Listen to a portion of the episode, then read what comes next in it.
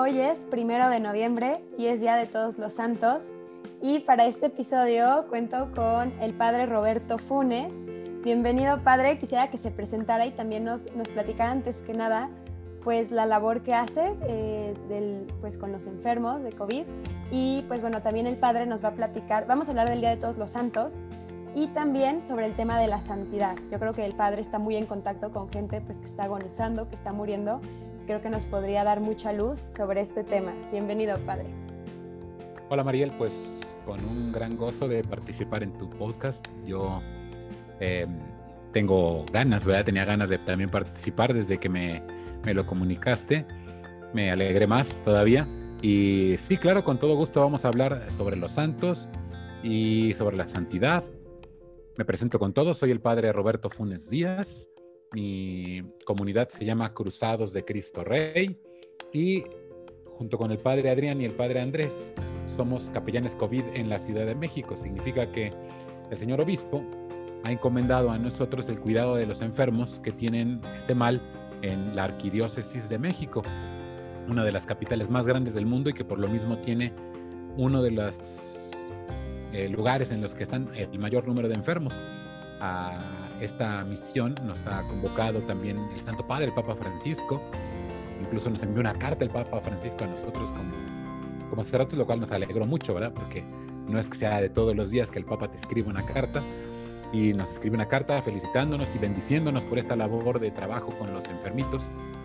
Es una labor de cercanía, de acompañamiento, de perdón, de reconciliación, de consuelo, de cercanía, porque Cristo se hizo cercano a nosotros que éramos lejanos a Dios, ¿verdad? Y su llegada al mundo, pues fue acercarnos la divinidad al alcance de la vista, al alcance del tacto, de oírlo, de verlo, y en la fe católica, la cercanía de Cristo marca toda nuestra religión. En toda nuestra religión tiene que haber acercamiento, tiene que haber cercanía. El Papa Francisco habla mucho de que nos acerquemos, habla mucho de que nos encontremos. El Papa San Juan Pablo II dedicó casi la mayor parte de su ministerio a estar cerca de las personas. Y a nosotros nos toca acercarnos a los más enfermitos de esta pandemia que estamos viviendo en todo el mundo. Nos toca desde los que empiezan con algún mal y quieren reconciliarse con Dios, pero no pueden acercarse a la iglesia porque precisamente con las condiciones sanitarias de alguien que tiene ya la certeza de que está enfermo, pues no puede salir de su casa. Ahí es donde viene nuestro trabajo, acercarnos a las casas de todos. Y pues me ha tocado darle vueltas a toda la Ciudad de México a veces he estado en la mañana en Chimalhuacán y en la tarde eh, la salida a Toluca y en la noche hacia Cuernavaca, eh, en todas partes en esta ciudad, porque pues en todas partes hay enfermos, no hay ninguna zona que esté libre y cuando las personas se enteran que hay un sacerdote que puede visitarlo, pues lo, nos llaman, nos buscan, nos escriben principalmente a través de las redes, pero por otros medios también con sus sacerdotes. Oiga, ¿cómo encuentro a ese padre que me puede confesar? y eh, la mayor parte pues los atendemos en el hospital.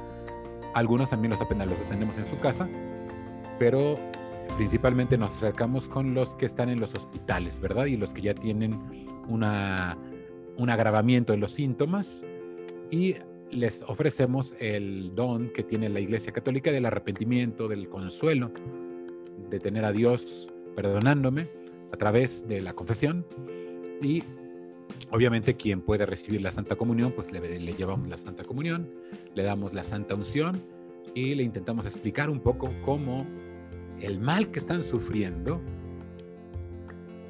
el mal que están sufriendo está en el plan de Dios, intentar hacer ver cómo en el contexto de su vida, de su historia, de sus circunstancias particulares, esto les puede ayudar lejos de disminuirlos se trata de darle la vuelta a la tortilla, ¿verdad? Y de intentar ver las cosas con otros ojos. Jesús cuando estuvo en la cruz, pues le dio la vuelta a la tortilla, diríamos nosotros, eh, al sufrimiento. El sufrimiento no nada más fue decir, ay, sufro. El sufrimiento fue una ocasión para acercarse a todos los que sufren y como Jesús dijo, los que estén cansados y agobiados, acérquense y yo los aliviaré, pues nos toca a los sacerdotes ser como un eco de esta voz que resonó hace dos mil años, pero que quiere seguir resonando en las casas de donde hoy se experimenta pues ese gran sufrimiento que es la falta de aire, la asfixia que sienten los que están enfermos por este mal que nos ha eh, asolado a la humanidad. Y aquí conectaría un poco con el tema que nos toca, porque los, eh, la santidad es una realidad a la que puede acceder cualquiera, cualquier persona. Y especialmente con el tema de los enfermos de COVID, me toca tratar con gente que pues obviamente no se ha acercado a la iglesia no solo en meses y años, sino en décadas y a veces toda la vida. Les contaría a nivel anécdota, sin entrar en pormenores de lo que me dijo, una persona que me comentaba, padre, pues me dicen que es muy probable que me vayan a intubar. Y yo, pues qué bueno que vino, desde que hice mi primera comunión, nunca había vuelto a una iglesia. Y ahora que ya se me está acabando la vida, porque sabemos, ¿verdad?, que los que se intuban, pues tienen un alto porcentaje de fallecimientos. Entonces, cuando a alguien le dicen que lo van a intubar, pues experimenta el final de su vida muy cerca y me decía, pues yo nunca me había acercado a Dios, pero ahora quiero acercarme. Tendré una oportunidad, Dios tendrá piedad de mí, porque nunca he sido santo, me dijo esa persona, ¿verdad? Y esto conecta con nuestro tema porque vamos a hablar de todos los santos precisamente, que son los que celebramos al inicio de noviembre cada año.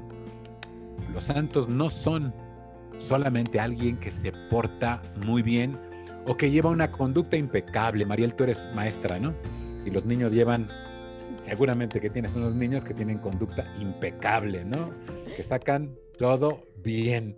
Y a veces pensamos que un santo es alguien que saca todo perfectamente, que es como eh, intachable absolutamente. Y cuando alguien siente que falla, dice, no, pues ser santo no es lo mío.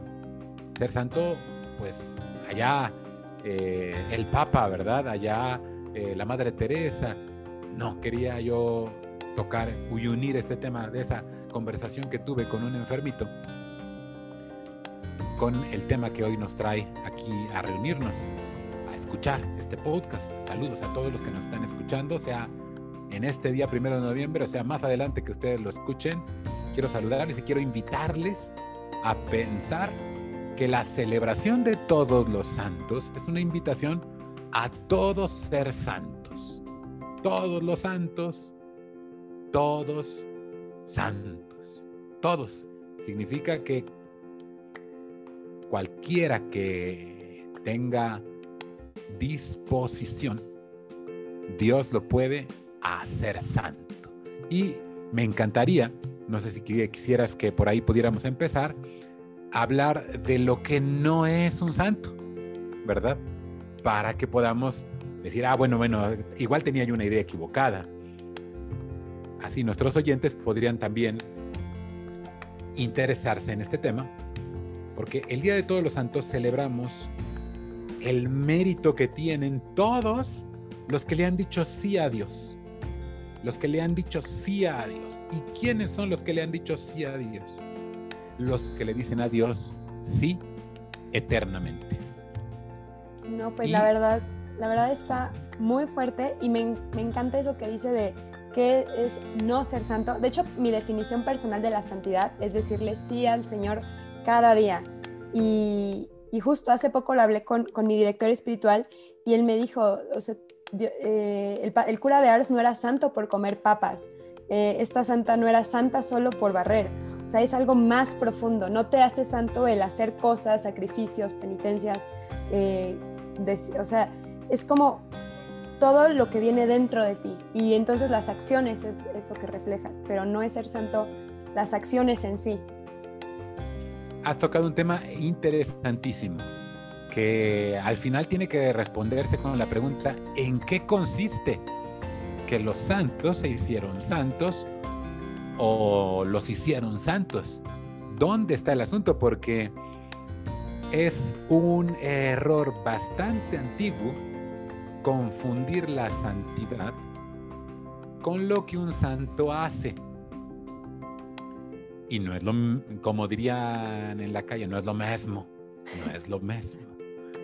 ¿Por qué no es lo mismo, diríamos nosotros? Pues porque, fíjese bien, si nosotros habláramos de la humanidad, pues la humanidad se distingue porque piensa. Pero luego ves a un montón de personas que parece que no piensan.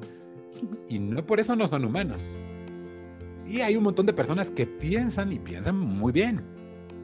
Y uno dice, es que son tan humanos como aquel que nace sin arencefálico, se me parece que se llama, las personas que nacen sin su cerebro.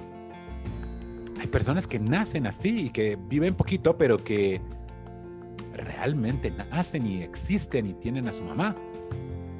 ¿Y qué diríamos? Porque no pensaron o porque no hablaron, no fueron humanos. Claro que fueron. Claro que son humanos. De la misma manera, un santo no necesariamente va a hacer todo lo que le vemos de ordinario hacer a los santos. Si tomáramos a alguien en la calle, ¿verdad? Yo vivo en la colonia Portales, está aquí cerquita el metro, el metro Portales, y si agarro a uno que, que, que va en el metro y le digo, oiga, ¿quién es un santo? Pues a lo mejor va a decir, pues los que están ahí en la iglesia, ¿no? A los que les prenden veladoras. Y otro, si tuviera un poco más de, ya de fe católica, diría, pues los que rezan mucho son los santos. Y ah, si alguien todavía se ha puesto un poquito a ver historias de santos, a lo mejor hasta ha escuchado el podcast de los santos, te podrían quedar en la mente muchas de las historias que son padrísimas. Gracias por contarnos las historias de los santos, Mariel. Eh, pero las historias de los santos no son lo que los hace santos hay algo antes que yo quisiera picarle la curiosidad a todos nuestros oyentes para que piensen, pues ya diga, padre, ¿qué cosa es eso? ¿Verdad? Fíjese usted, si a alguien le dice, ah, fulano de tal es que reza mucho, es bien santo, habría que responderle teológicamente en la fe católica, mm, no por rezar mucho es santo. Y no estoy diciendo que no vaya a rezar usted, lejos de mí, ¿verdad? Eh, tomar el micrófono para decirle a la gente que no reza, hay que orar y hay que orar muchísimo. Yo soy promotor de la oración. Pero la oración no es lo que le hace santo. ¿Por qué? Y aquí está una partecita de lo que yo quisiera hoy iluminarles. El santo, cualquiera. San Juan Pablo II, la Madre Teresa de Calcuta, el nuevo Beato Carlo, ¿verdad? Eh, Cualquiera de los santos ha orado y ha orado mucho, pero no ha orado mucho para ser santo, sino porque es santo. Y aquí hay una diferencia abismal. Pensar que lo que hacen es lo que les provoca la santidad y no lo que son. ¿Cuál es la diferencia? Diría alguien, padre. Me parece que usted está cantinfleando. ¿Me está queriendo confundir? No. No es lo mismo lo que haces que lo que eres. Y un santo hace algo porque ya es santo, no para ser santo. Y en el fondo todos los santos hacen la oración. Rezan y alguien podría decir en vez de rezar, pues porque hace mucha penitencia, porque hace ayunos, o porque le da mucha limosna a los pobres, debe ser muy santo, porque tiene una vida intachable, porque es una maestra extraordinaria en el colegio. Pues debe ser muy santa. No, no es eso. Es la santidad que llega al interior del corazón por el bautismo, lo que hace santo a un santo. No lo hace santo el que rece, lo hace santo que Dios está dentro de él. ¿Por qué? Fíjese bien, Seguramente todos los que nos escuchan, si están interesados en la santidad y entraron a este podcast para saber algo más de ello, pues van a misa. Digo yo, si usted no va a misa, se lo recomiendo mucho.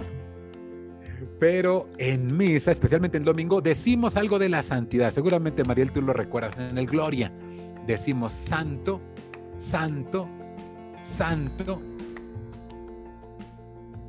¿Qué decimos? Es el Señor Dios del universo. Así es. Y le decimos, solo tú eres santo. Solo tú, Señor. Solo tú. Tres veces. Solo tú eres santo. Solo tú, Señor. Solo tú. Y otra vez tres veces.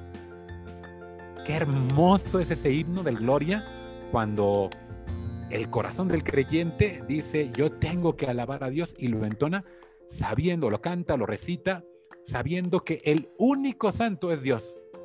Y entonces aquí parece que estoy eh, boicoteando tu podcast. Porque ahora voy a decir que el único santo, que solo hay un santo. Después voy a rescatar tu podcast, no te preocupes, Mariel. El único santo es Dios. ¿Por qué? Pues porque es el único divino. El único totalmente divino pues es Dios. Totalmente Dios, pero en Cristo totalmente hombre también. Y entonces la santidad no se quedó allá arriba, esperándonos a llegar. Vino al mundo, caminó en nuestros caminos. Lo escuchamos hablar en nuestras plazas y mercados. Ahí estaba nuestro Señor. La santidad no se quedó guardada. Vino al mundo. Pero solo hay un santo. Dios. Y ese santo que es Dios entra en el corazón de los santos que la iglesia canoniza. ¿Cuándo entra? Tiene, digamos que, dos puertas. Para contárselo a uno de los niños que estuviera escuchándonos, ¿verdad? También sé que tienes buenos alumnos que también seguramente escucharán a veces tu podcast. Si eres, te puedes imaginar la santidad como una casa con dos puertas. Una casa con dos puertas. La primera puerta es el bautismo y la segunda es la confesión. Así entramos a la gracia, que es la santidad. La santidad es Dios. Cuando alguien se bautiza es alguien que tiene a Dios en su corazón. Jesús lo prometió. Dijo, a los que crean en mí, iremos mi Padre y yo y haremos en él nuestra casa. ¿Sabes cuál es la casa del Padre y del Hijo?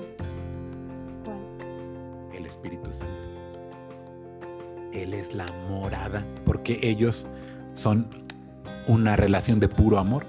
Y entonces cuando Jesús dijo, iremos a hacer nuestra casa al corazón de los que crean, estaba prometiendo no la santidad para alguien como rarito, no la santidad para alguien que reza mucho, no la santidad para alguien que hace mucha penitencia.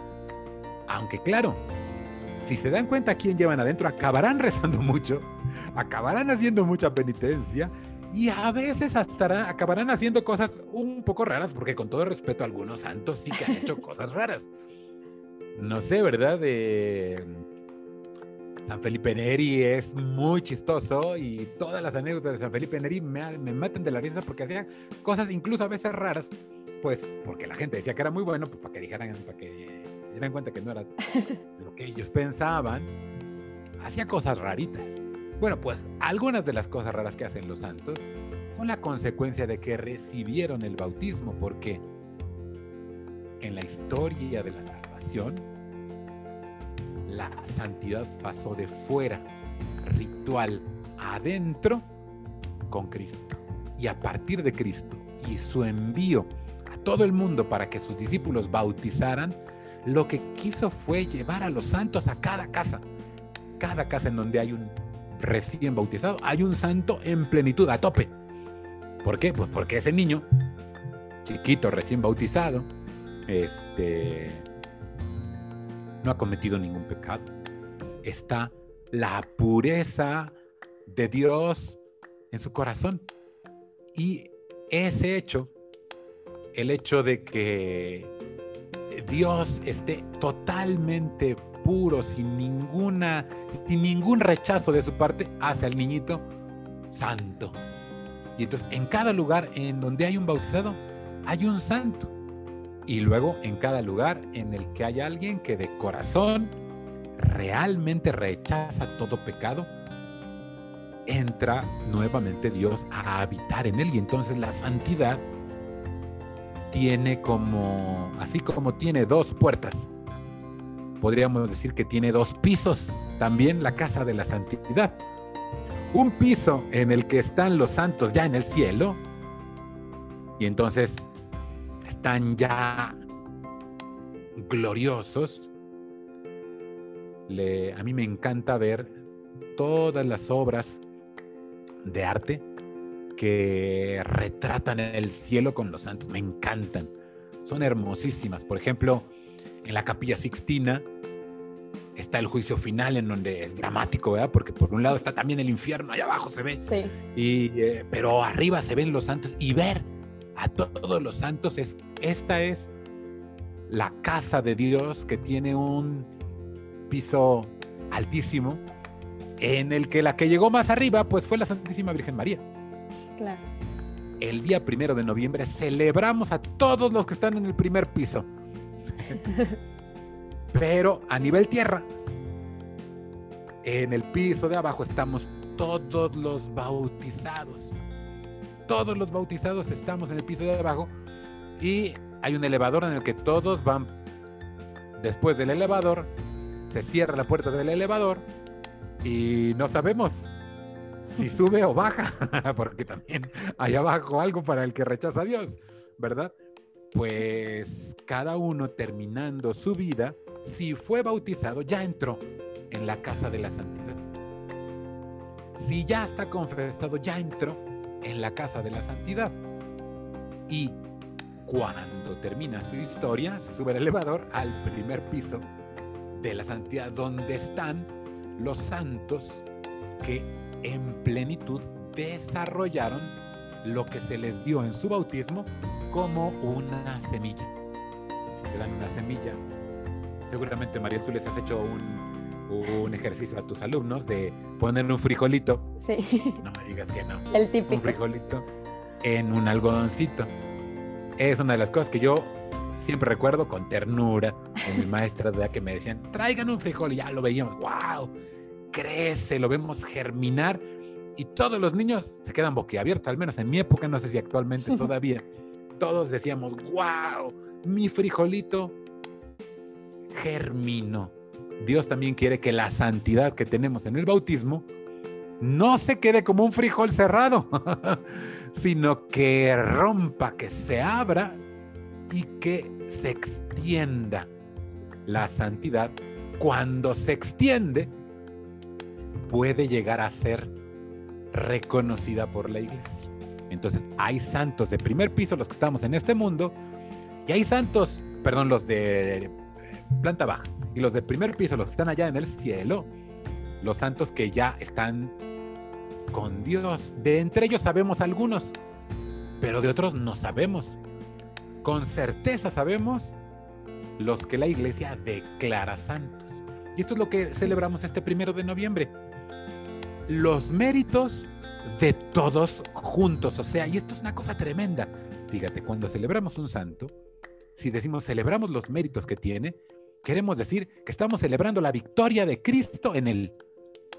Cristo venció en él, triunfó en él y el mérito de un santo es que venció Cristo en su historia, de alguna manera venció el pecado, de alguna manera venció el error, en algunos santos la herejía, en otros santos, eh, yo qué sé, un vicio, y Cristo venció. Ese vencer de Cristo es el triunfo de Dios en él.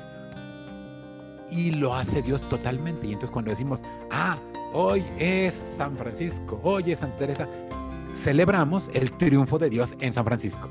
Celebramos el triunfo de Dios en Santa Teresa. Pues porque es un triunfo magnífico y hay que contarlo. Se necesitan, no nada más, Mariel, tu podcast, necesitamos tener 100 podcasts de santos. A ver si un día te hago competencia y me abro un podcast para hablar de santos, porque hay que contar la historia de los méritos de cómo Dios triunfó en una historia. Claro, sí. Y cuando lo vemos, perdón, sí. Sí, no, me encanta y es lo que yo siempre he dicho. O sea, un santo, a veces hay como estos fanatismos, pero un santo nos tiene que llevar a Cristo.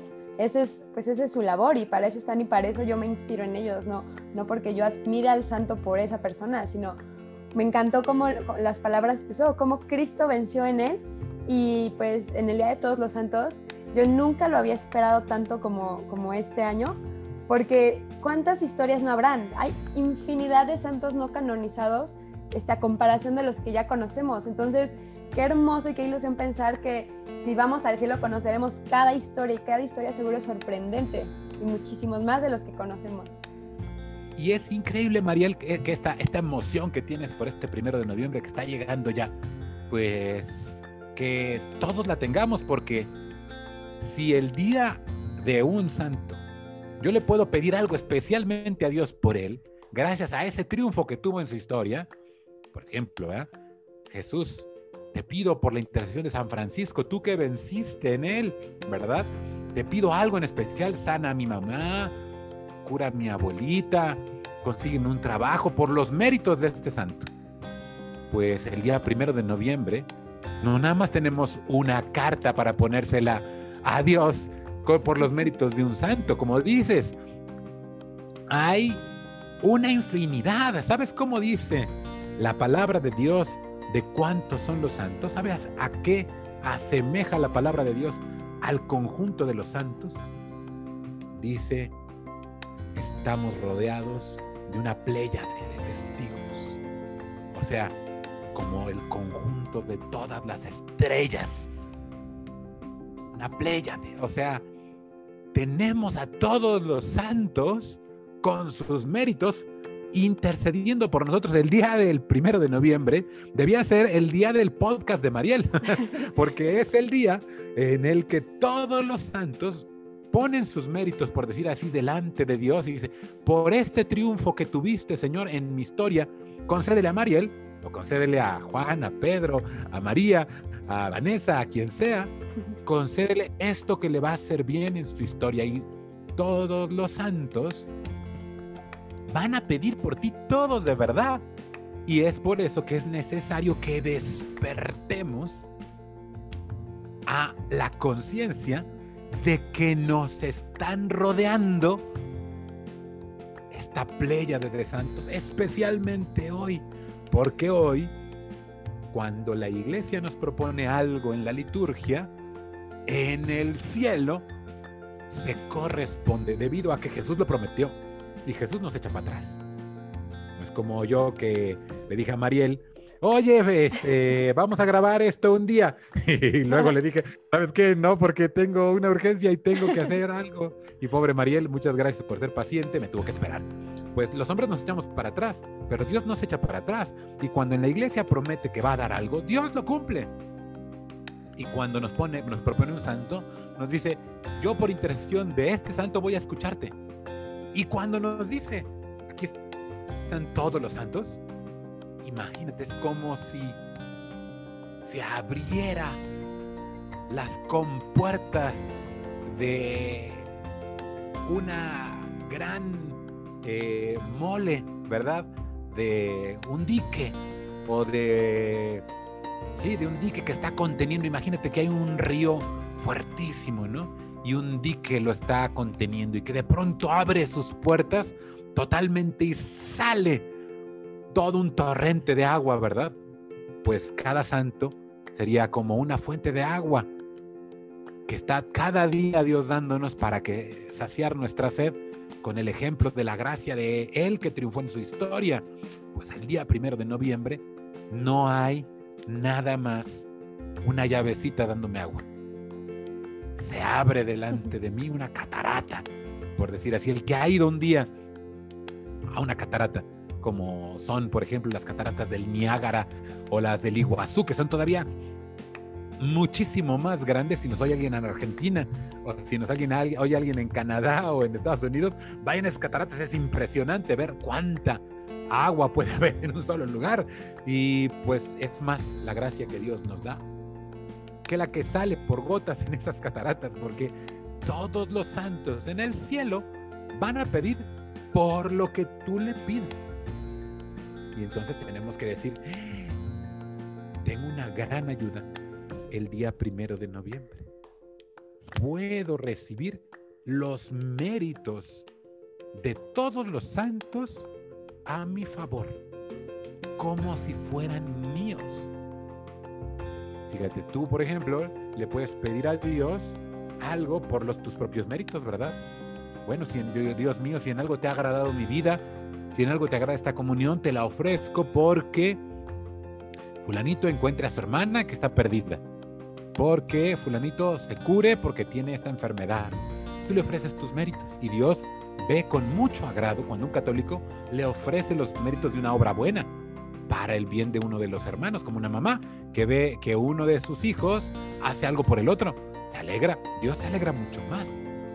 Pues a Dios que le gusta alegrarse mucho con cada uno de sus hijos cuando le pide por otro, hoy, que es primero de noviembre, el día que va a salir este podcast, pues se alegra a nivel fiesta, a nivel pachangón de pueblo, ¿verdad? A nivel grande, no sé con qué compararlo, con una cascada, con un torrente de gracias que recibimos para que nos enamoremos del conjunto de santos que van aquí caminando con nosotros. Es una alegría pensar que nunca vamos solos. Y si me permites, voy a contar una anécdota un poquito, eh, ¿cómo lo podríamos decir? Eh, lúgubre. Voy a bajar así un poquito la voz para que de qué va, de qué va a hablar el Padre. Pues un día llegó a mi parroquia una persona que tenía una posesión y entonces el enemigo estaba allí y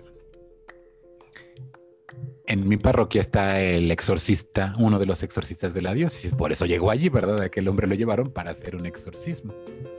Es impresionante ver la letanía de los santos en un exorcismo.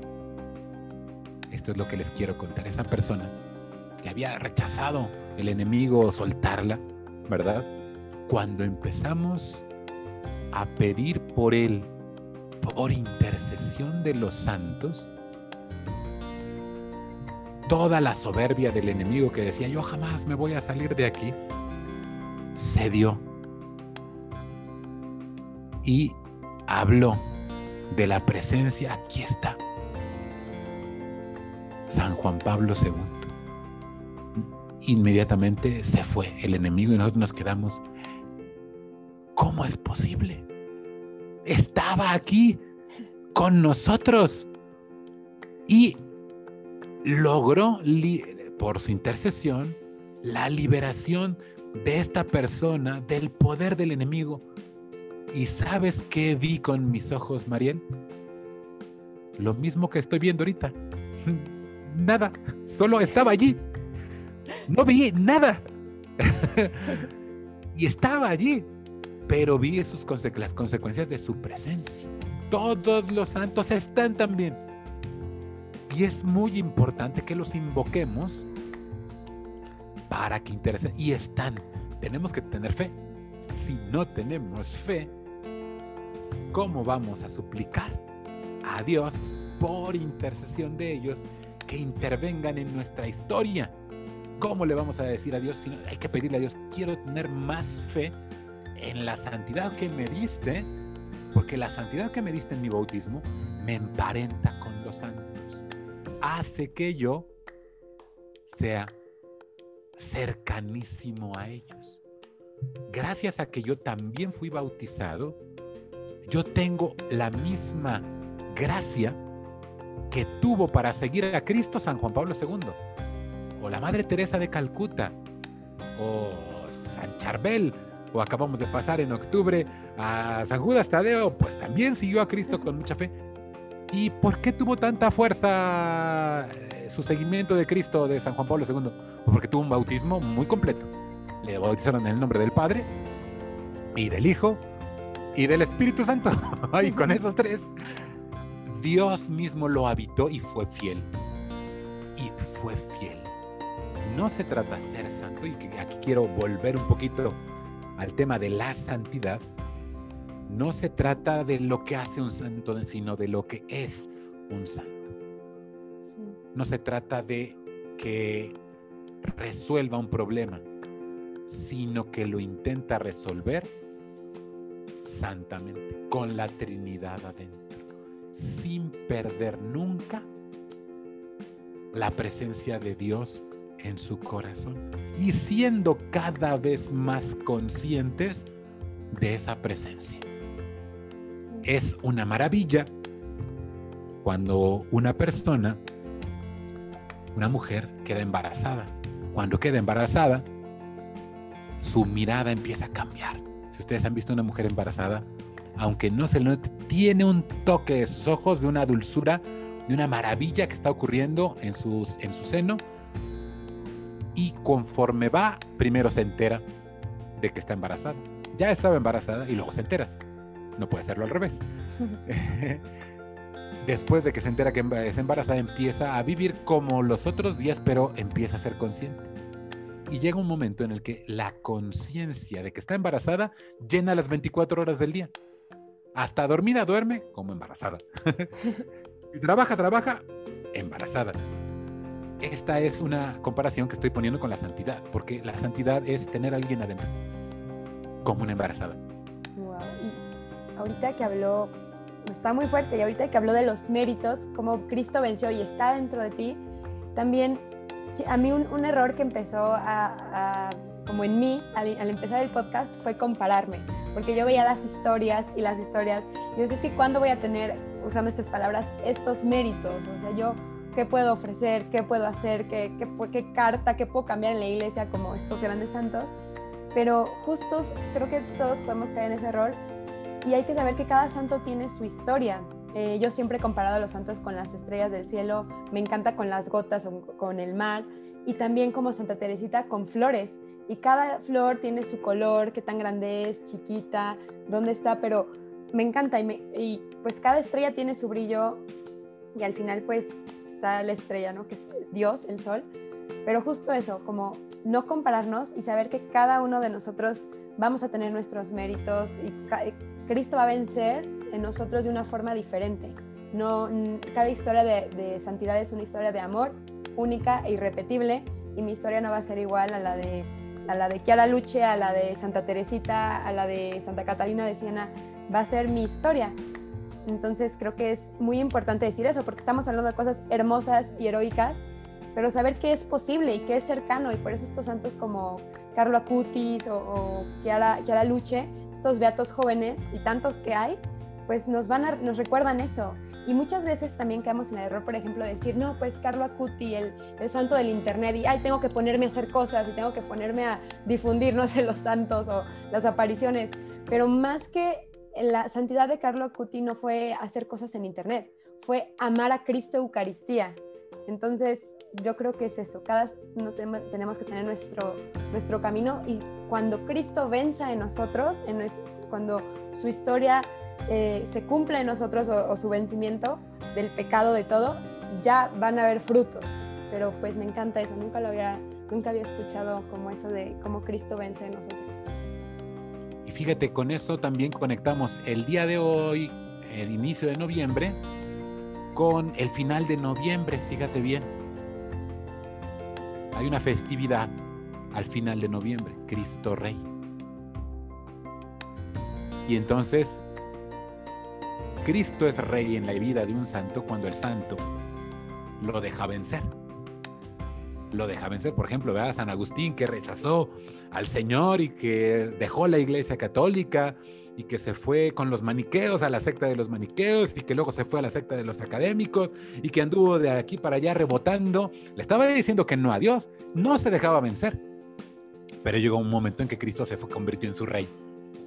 Esto es, el final del año litúrgico es celebrar a Cristo Rey que ha vencido en la historia de todos los santos, especialmente al pecado, especialmente al mal, especialmente al error, a la falsedad. Eso es lo que Cristo purifica, cambia, eleva y hace distinto. Ser santo también es algo que en la Biblia se dice en el idioma en el que especialmente el Antiguo Testamento fue escrito, santo, se dice con una palabra, kadosh, que tiene una raíz etimológica que significa recortar. Y uno puede decir, ¿qué tiene que ver recortar con santo? La raíz etimológica es lo mismo porque significa que es santo porque está separado, es distinto, es elegido para estar de otra manera. Así como, me gusta poner este ejemplo, en un periódico del que haces un recorte, ¿no? Las maestras de primaria siempre nos ponían a hacer recortes de una revista o de un periódico, ¿verdad? ¿Qué parte recortas? La que eliges, ¿a poco no? Sí. Ser santo significa ser elegido. Ser objeto de amor de Dios de manera distinta a los que no se dejan amar por Dios. Los que no son santos son distintos a los santos. En el Antiguo Testamento, los judíos tenían claro que la santidad significaba la pureza ritual que, les daban las prácticas de purificación. Prácticas que han llegado hasta nosotros, por ejemplo, con la ceniza. El miércoles de ceniza es una práctica de purificación porque los judíos decían, para ser santo tengo que hacer algo que me purifique.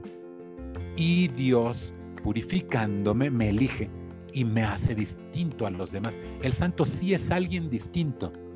No podemos pensar que ser santo es ser igual que los que no creen. ¿Por qué? Porque si fuésemos igual que los que no creen, ¿en qué consiste que Dios viva en ti? Es, sería igual, se tiene que notar. En algo se tiene que ver especialmente se nota en que tú hablas con aquel que te habita. Esa es la gran diferencia. No de qué color te vistes, no cómo te cortas el pelo, no si escribes o chateas en internet como Carlo Acutis. Qué padre que lo hacía. Ojalá que también en internet muchos sintamos la llamada de Dios, pero no es lo que hacía sino lo que era y era bautizado. Era elegido. Y al saber que yo soy elegido, me tengo que comportar a la altura de la santidad. Y esto es muy bonito porque nos recuerda nuestro propio bautismo. Acuérdese usted que en los bautismos se les pone a los niños un ropón blanquito. Es muy hermoso. Las madrinas se suelen esmerar en que el ropón luzca. Y me encantan las madrinas porque les hacen ropones bellísimos. Representa la inmarcesible pureza del alma que debe ser cuidada con gran esmero. La mamá, después del bautismo que toca darle de comer al niño, le tiene que poner algo para que el ropón no se manche. Y los católicos que hemos sido bautizados y que tenemos al santo adentro venciéndonos, tenemos que darnos cuenta que quiere vencer y no ser vencido. Que quiere vencer en el mundo lo que mancha la gracia, la dignidad que nos dio nuestro bautismo. Es una elevación en la que si yo fallo, me reduzco, me encorvo, me disminuyo. Si yo no vivo a la altura de mi bautismo, si yo no vivo pensando en que soy santo y Dios, el santo está en mí, por eso soy santo, porque Dios está en mí, esto lo dice San Pablo en sus cartas, siempre que habla a San Pablo dice, Pablo, apóstol de Jesucristo, a los santos en Roma, a los santos en Éfeso, a los santos en Tesalónica. Significa que todos los católicos son santos y tenemos la conciencia de que el que está en mí me tiene que hacer a mí alguien que custodie la gracia cada santo es un custodio de la gracia. Está buscando que la gracia de su bautismo no le vuelva a manchar el pecado nunca más. Como la mamá que cuida el ropón del bebé para que luzca toda la fiesta, ¿verdad? En la que se alegra por haber sido bautizados. Pues un católico con mayor atención tiene que estar viendo su el ropón de su alma, ¿verdad? Es un ropón porque representa aquello que aparece en el Evangelio de los invitados al traje de, que lleva, los invitados, perdón, los invitados al banquete que uno no lleva el traje adecuado, ¿verdad? El que no lleva el traje adecuado no puede entrar, significa la gracia. El ropón significa la gracia. Y no puede entrar al cielo. El primer eh, punto para estar en el cielo es estar en gracia. Gracias al bautismo, primera puerta. Gracias a la confesión, segunda puerta de la santidad. Allí podremos nosotros, cuando estemos conservando la gracia en nosotros, ser santos. Y a mí me gusta mucho pensar que la santidad nos ha elegido para estar de pie y no para estar arrastrándonos. Fíjense bien, quiero yo que piensen, ¿qué le dirían a un chiquillo que dijera, no, yo no quiero ponerme de pie, todos se arrastran? Pues le tenemos que decir, si todos se arrastran en el piso, no quiere decir que tú te tienes que arrastrar en el piso. El mundo entero no vive la santidad la mayor parte de los católicos ni viven la santidad, ni, ni han oído el podcast de Mariel. Tienen que oírlo, pero sobre todo tienen que vivir la santidad. La mayor parte no vive de pie, vive como si no fueran santos. Y viven, y entonces es como si un humano no quisiera caminar como humano, sino que quisiera caminar como los animalitos. Y entonces le diríamos, no, te vas a fastidiar la columna vertebral si te pasas todo el día eh, eh, caminando a gatas, ¿no? Pues supongo yo que un doctor nos escriba. ¿Qué le pasaría a alguien si se la pasa 24 horas caminando en cuatro patas? Digo yo que se va a arruinar la cintura o algo así. Porque no está hecho para arrastrarse o para andar en cuatro patas, está hecho para andar en dos. Nosotros estamos hechos para andar en la Trinidad, que es el que nos habite. Y la santidad significa estar de pie, no vivir como los otros. Somos otro género de personas, no somos como los demás. Hay una historia que es muy bonita, yo estudié patrología en Roma, que es los documentos, que son los documentos que hay en la iglesia después de la Biblia hasta el año 1000, más o menos. Y entonces, en las primeras historias que iba yo descubriendo entre los primeros cristianos, me di cuenta de que en Roma, cuando los católicos llegaron a Roma, después de que Jesús vino al mundo, a los pocos años, San Pedro y una gran comunidad católica cristiana llegó a Roma. Y los romanos, cuando conocían a los creyentes, a los cristianos, dijeron, oye, qué curioso, mira cómo son estos. Eh, hablaban en latín y dijeron, estos son el tertium gens. En latín, tertium gens significa el tercer género de, de, personas. Porque ellos decían que había dos géneros de personas, esclavos y libres. En Roma, en la época de los pocos años después de Cristo, o eras esclavo o eras libre. No había otra opción y una gran cantidad de la población era esclava, pues tenían que servir al pater familias, y si eras hijo del pater familias eras libre, y no había otra opción. Pues cuando llegaron los cristianos, dijeron, estos son el tercer género de gente. ¿Por qué? Porque se juntan esclavos con libres. Esto no está bien, decían ellos. Si eres esclavo, comes allá con los esclavos, y los libres estamos acá. No nos mezclamos con esos. Y estos sean libres o sean esclavos, hacen oración juntos, comulgan juntos, comen juntos. Esto es lo que debe ser la fe. En la fila de las confesiones se forma la persona que tiene más dinero y el que tiene menos. Porque los dos en esa filita van a entrar al recinto de la santidad. Y se dieron cuenta los romanos que los católicos eran un tercer género de gente porque no se comportaban como los demás, tenían algo nuevo, tenían algo distinto. Les recomiendo a todos leer un, uno de los primeros escritos que existen, que es después de la Biblia, la carta a Diogneto. la carta a Diocneto se habla de que los católicos pueden ser esclavos o libres, pero siendo esclavos o siendo libres se consideran como hermanos. Cuando los romanos vieron esto dijeron, esto es de otra naturaleza, no son iguales que los demás, porque sabían que ser creyente es ser elegido y no es pasar por igual que los que no creen. Si quieres pasar por igual que los que no creen, vas a hacer las cosas que hacen los que no creen. Y las que hacen los que no creen no están inspiradas en Dios. Están inspiradas en su idea de cómo deben ser. Ser católico también significa ser llamado a la santidad porque Dios quiere entrar en ti y ser llamado a tener una vida distinta de la que tienen los que no creen. Por ahí aparecería otro pequeño error que yo también quisiera combatir, aunque ya llevábamos casi la hora. Eh, yo quisiera también señalar un pequeño error que es muy común sobre la santidad. Y es pensar que ser santo es igual que ser bueno.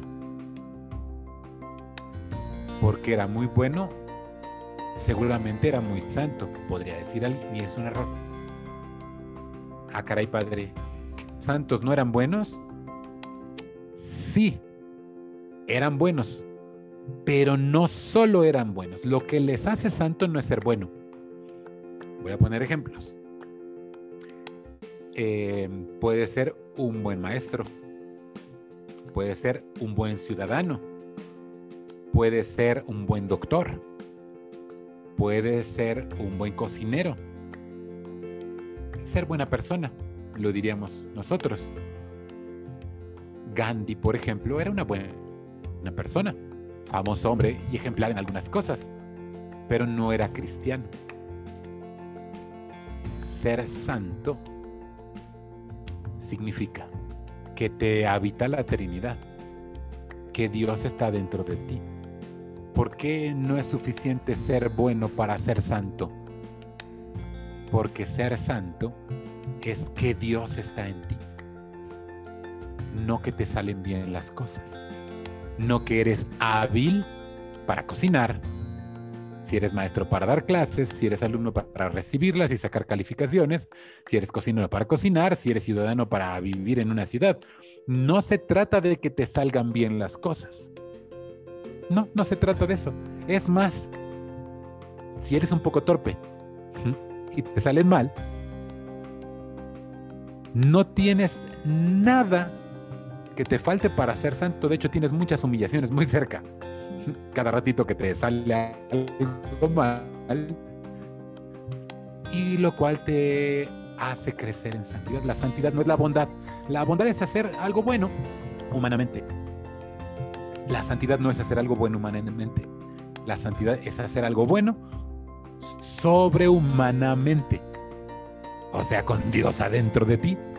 Y eso solo lo puede lograr el que entró en la casita de la santidad por el bautismo y por la confesión. Y alguien que fuera muy bueno, aunque fuera el más bueno, jamás alcanzaría a ser santo. ¿Por qué? Porque la diferencia entre ser bueno y ser santo es tan amplia como grande es el salto entre un número y el infinito. Porque Dios es infinito. Y el más bueno de los hombres, pues tiene una bondad limitada a su vida y a sus años. Jamás va a alcanzar el infinito. No puede. Gandhi o alguien que fuese muy bueno, no va a alcanzar a dar un salto infinito con su alma. ¿Por qué? Porque nunca va a alcanzar a Dios si lo rechaza. Y Gandhi desafortunadamente dijo que no quería ser cristiano. Y entonces alguien que rechaza a Dios no puede tener a Dios adentro. Es sería un poco absurdo pensar que Dios se mete en el corazón de alguien que lo rechaza. Pues no, Dios respeta la libertad de todos y si no quiere, pues no se mete. Dios es muy respetuoso y respeta el corazón de cada uno. Y si hay alguien bueno, pero no quiere hacerse cristiano, no puede ser santo. Aunque llegue a ser muy bueno en muchas cosas. Nista, buenista, buen cantante. No, ser santo no es ser buen cantante. Puede ser santo incluso siendo mal cantante, pero no porque seas un mal hechote. No, sino porque Dios te habita y ya viviendo Él dentro de ti, tú intentas cantar. El santo consiste en, el intento de que la semilla que le plantaron en su corazón germine. Hace ratito hablábamos de los frijoles que germinan. Lo dije porque la santidad Jesús la comparó con el reino de Dios que se siembra. Y parte de lo que lanza el sembrador cae en tierra firme, parte cae en tierra que está suelta y parte cae en tierra firme. Y dice Jesús, en unos da el 30%, en otros el 60% y en otros da el 100%. La santidad que recibes en tu bautismo se tiene que desarrollar, tiene que multiplicarse. Mariel, ¿sabes cuál es el santo que llevó al 100% la santidad? Virgen María. La Santísima. Cuando Jesús dijo, en uno nos da el ciento por uno, él estaba echando un piropo a su Santísima Madre. En ella, el Espíritu Santo que creó las condiciones para que él tuviera carne, vivía realmente la Trinidad en ella. Y por eso ella es santa. No es santa solo por el hecho de haber dado a luz a Jesús, sino sobre todo porque le fue fiel a Dios, haciendo que creciera en su corazón la gracia. Así también cada católico debe querer hacer crecer el reino de Dios que se le ha entregado como semilla en su bautismo para que se convierta en un árbol frondoso, como dice también en el Evangelio, el grano de mostaza famoso. La palabra de Dios que el reino de Dios es como un grano de mostaza. Si ustedes agarran un grano de mostaza, no sé si has visto alguno, es como una cuarta parte de una jonjolí, más o menos, chiquitito y dice Jesús, primero es la semilla más chiquita y luego es un árbol frondoso. Bueno, pues el bautismo nos da esa semilla de mostaza y si se desarrolla la gracia, si no pierdes la gracia santificante en tu corazón y vas creciendo en las virtudes, entonces ese, ese, grano empieza a germinar, como el frijolito que viste cuando ibas a clase de Mariel en la primaria. allí viste que creció solito. La santidad es algo que crece solo si yo no escondo la semilla que me dieron en mi bautismo abajo de un bote, abajo de, dentro de un cajón. Dentro de un cajón una semilla no crece. ¿Dónde crece la santidad de todos los santos? Crece en la iglesia. Crece en la oración, en los sacramentos, ahí, ¡pum!, brota, allí se esparce, ¿verdad? Allí germina. Si llega un niño, ¿verdad? Mariel y te dice, mire, este frijolito está junto a este otro, ¿y por qué no habrá germinado? ¿Será porque no le puse agua ni algodón? Pues lo verías con cara de, ay, pues claro, ¿cómo va a germinar? Si no le pones agua y el algodoncito, ¿verdad? Pues la mayor parte de los católicos están lejos de los sacramentos. Allí es donde crece la santidad. Y solo reciben su bautismo y se olvida, como esta persona que te contaba al principio de este rato de charla, pues que me dijo, no padre, pues desde que me, me bautizaron y luego hice mi primera comunión, jamás había yo, ah, me había acercado a Dios. Ojalá que los que nos están escuchando digan, yo quiero que mi santidad crezca no es que vas a llegar a ser santo. Nadie por sus propias fuerzas podría ser santo. Es que el único santo ya llegó al mundo, ya te bautizaron y vive en ti para hacer crecer el árbol de las virtudes que es un bosque enorme en la historia de todos los santos. Cada santo es ver cómo esa planta fue abriéndose paso y Cristo al vencer el pecado, al romper las ataduras que tenía en su historia aquel santo, va haciendo ese árbol frondoso y vienen a vivir, dice así la palabra de Dios, los, los pájaros y ponen allí sus nidos. Claro, no sé si te has fijado, Mariel, que los santos generan alrededor de ellos personas que quieren vivir junto con ellos o oírlos muy seguido. ¿Por qué? Porque son un árbol y abajo del árbol te refugias por fuerza cuando hace mucho sol. Cuando vino el Papa eh, Francisco a Ecatepec, estaba un solazo del terrible del mediodía allí, ¿verdad? Pues buscábamos dónde hacer, con las cobijitas nos hacíamos una, buscábamos un árbol que nos diera sombra. Hoy, el siglo XXI, la segunda década del siglo XXI está buscando sedientos alguien santo que hubiera un santo que me diera un poquito de sombra, que me librara de las dudas que hay en este mundo, que me librara de tanto pecado que hay en este mundo, que nos salpica el alma, que nos mancha nuestra, nuestro ropón bautismal. Hemos de buscar ser santos porque somos bautizados. Y yo quisiera hacerle un comercial a la pila del bautismo de cada uno de ustedes. En la pila del bautismo empezaste a ser santo. Allí recibiste el grano de mostaza.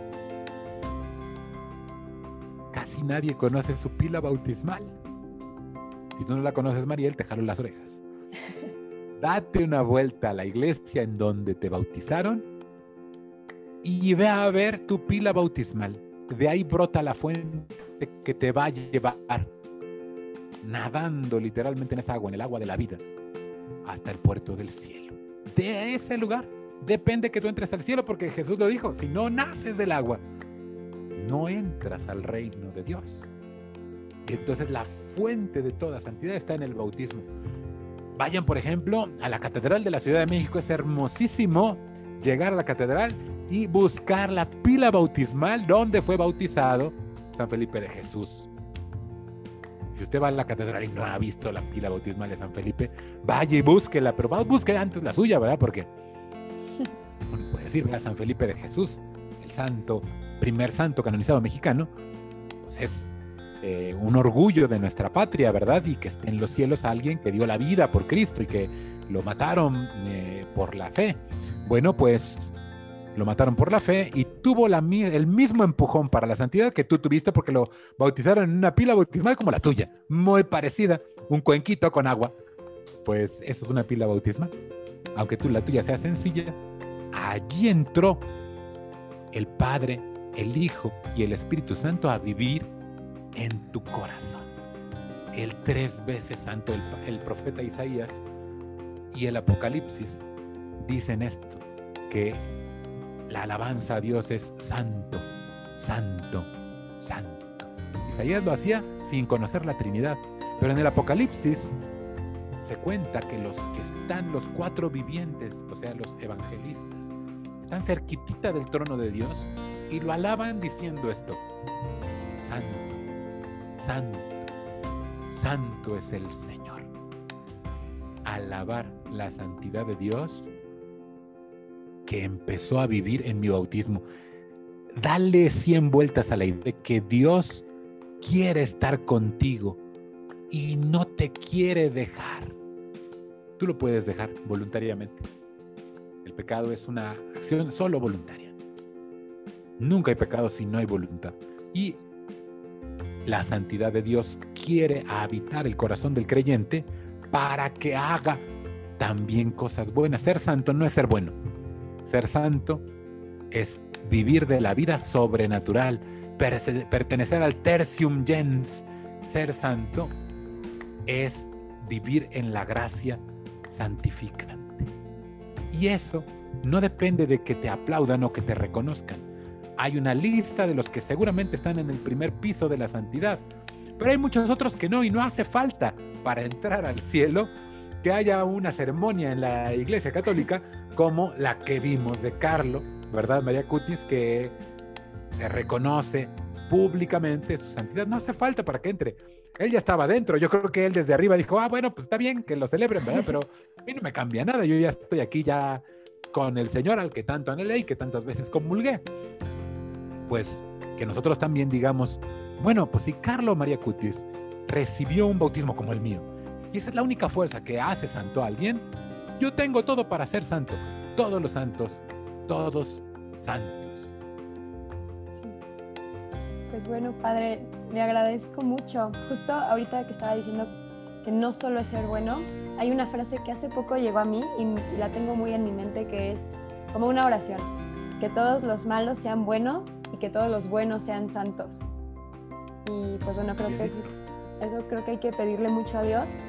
Eh, hay que pedirle ahorita que habla de la, de la pila bautismal y de este sacramento, también creo que tiene mucho que ver que seamos como niños, como estos niños eh, pues santos, renovados, eh, pues así debemos ser y la característica principal de los niños es que dependen 100% de, de, sus padres y que Dios que es padre y que nos ama con amor de padre y madre, pues es eso, ser niños, ser sus hijos.